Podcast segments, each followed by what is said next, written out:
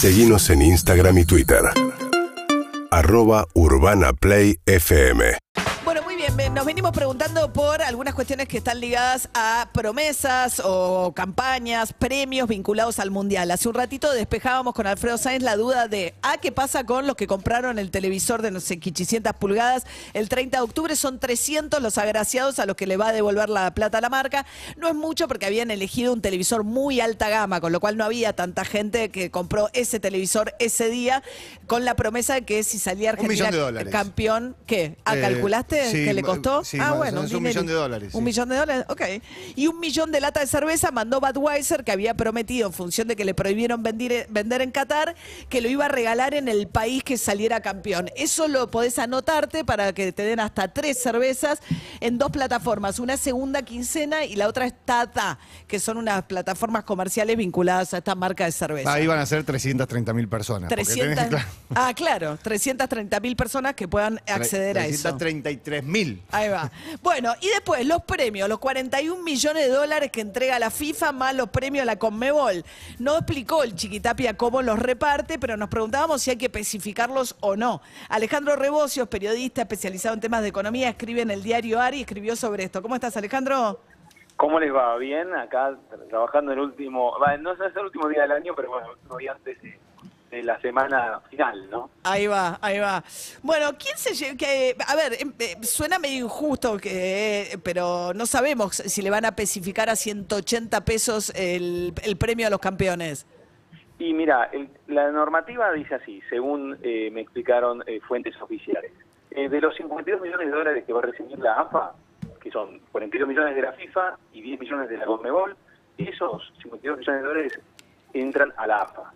Y la AFA lo va a tener que especificar al tipo de cambio oficial, o sea, a 181 pesos en lugar de cobrarlo, por ejemplo, al MEC, ¿no? al dólar bolsa, que sería 322 pesos. O sea, pierde un 78%.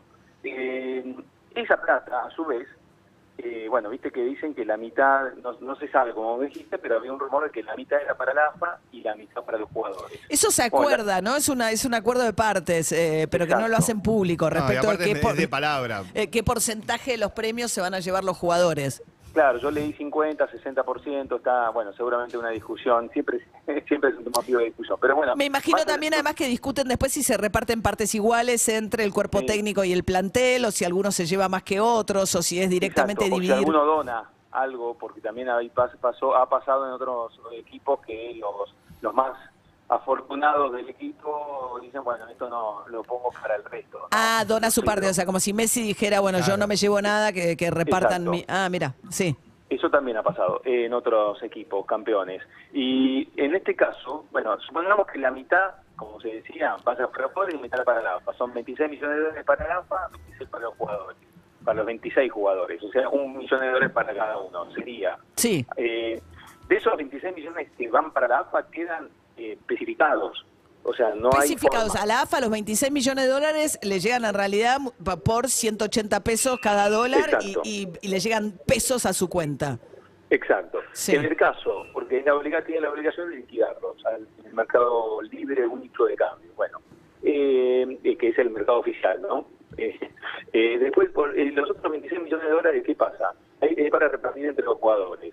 Eh, de los 26 jugadores, solo uno vive en Argentina y tiene residencia fiscal en Argentina, paga los impuestos acá en Argentina. Es Franco Armani, el arquero de River. Todos los otros 25 juegan, viven y tributan en el extranjero. Por lo tanto, ¿qué pasa? En el caso de Armani no hay forma, también se le especifican, pero a los pobres Armani. Pobre Armani, que encima debe ser el de menores ingresos justamente porque juega acá. También. O sea, Ar- Ar- Armani... eh, En la concentración comiendo eh, bizcochito de grasa Pobre, para no gastar, pobre. pobre. Y los otros comiendo un croissant. Claro. o sea, Armani especifica punto, pero a los otros 25... ¿Qué pasa con los otros 25? Sí. El- así como el, la AFA tiene la obligación de liquidar los dólares al tipo de cambio oficial, puede comprar dólares al tipo de cambio oficial para pagar a las personas con las que tiene contrato eh, de servicios en, eh, y que residen en el exterior. Eh, en este caso, los jugadores argentinos que juegan en el exterior Claro. tienen- cumplen esta condición, tienen un contrato de servicio que le dan a la, a la AFA, un, Pero eh, recién en el exterior. Estoy pensando en el dólar Coldplay, es muy parecido, que al final hubo una negociación y se lo encarecieron un poquito, pero o sea, vos estás prestando un servicio, desde la Argentina se contrata a alguien que reside y tributa en el exterior para que preste un servicio. Esos dólares, o sea, el central ahí sí le tiene que dar los dólares a la AFA para que lo pueda pagar en dólares. Exacto, son considerados servicios recreativos y culturales y lo pueden cobrar, eh, pueden comprarlo al tipo de cambio oficial y mandarlo a los 25 jugadores.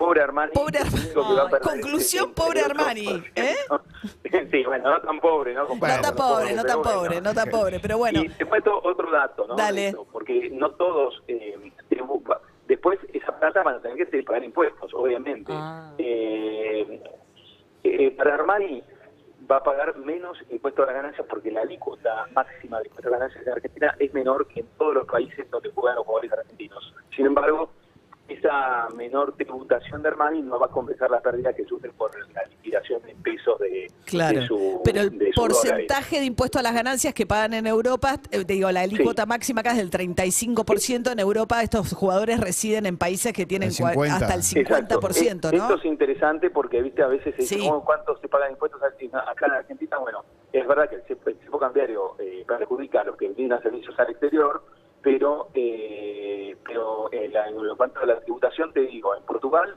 por ejemplo, no pagan 35. En Portugal, que es un gobierno de coalición socialista e izquierda, bueno, pagan 58,2%. Es la alícuota más alta que van a pagar los jugadores en el caso de Nicolás Otamendi y Enzo Fernández, los más perjudicados. Otamendi y Enzo. Fernández. Armani No le sé hace si- chistes a Enzo ahora, claro. No sé si Enzo tendrá premio, no sé si los premios de mejor arquero y demás de los reconocimientos específicos vienen con plata aparte de la AFA.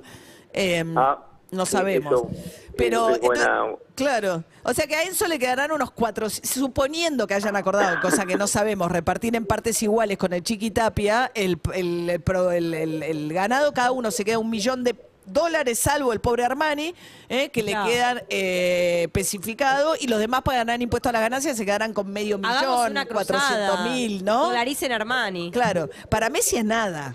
No, para Para, para y mí... de- después los otros, sí, para mí sí no es Que nada, Messi le preste una factura a Armani y que le depositen afuera, claro. Claro, sí, le dice... Igual- igualmente Francia tiene el segundo, ti- eh, la segunda tasa de ganancia máxima. Bueno, que busque pero otro. Obviamente eh, no, no es para todos los trabajadores la misma tasa de impuesto a la ganancia, pero para los que más ganan, en Francia se gana el 55,6% y seguro sería después de Portugal los que más tributan, Tagliafico y Messi. Oh. Tagliafico, Messi, Otamendi y Enzo Fernández son los que van los a... que más van a tributar. Muy bien, nos apiadamos de ellos. Bueno, Sí, no, sí. es interesante. Bueno, gracias. Los que Alejandro. menos, en- los Sí. de España, ¿eh? Los Ah, de ¿sí? España, 45,5%, pero más que en Argentina. Eso se quedarían eh, con nuestro escenario, que no sabemos 550 mil dólares cada uno por el coso. Y algo le tocará al pobre Scaloni también y el equipo y el cuerpo Claro, técnico, pero eso debe ser un arreglo aparte también. de la del Chiqui, pues debe tener premios también comprometidos, Claro. supongo. Eso es Y. Scaloni, como vive en España y no tiene impuestos registrados, ayer miraba la constancia de quit de, de Ah. Scaloni y no tiene impuestos registrados acá, lo es es residente Ah, España.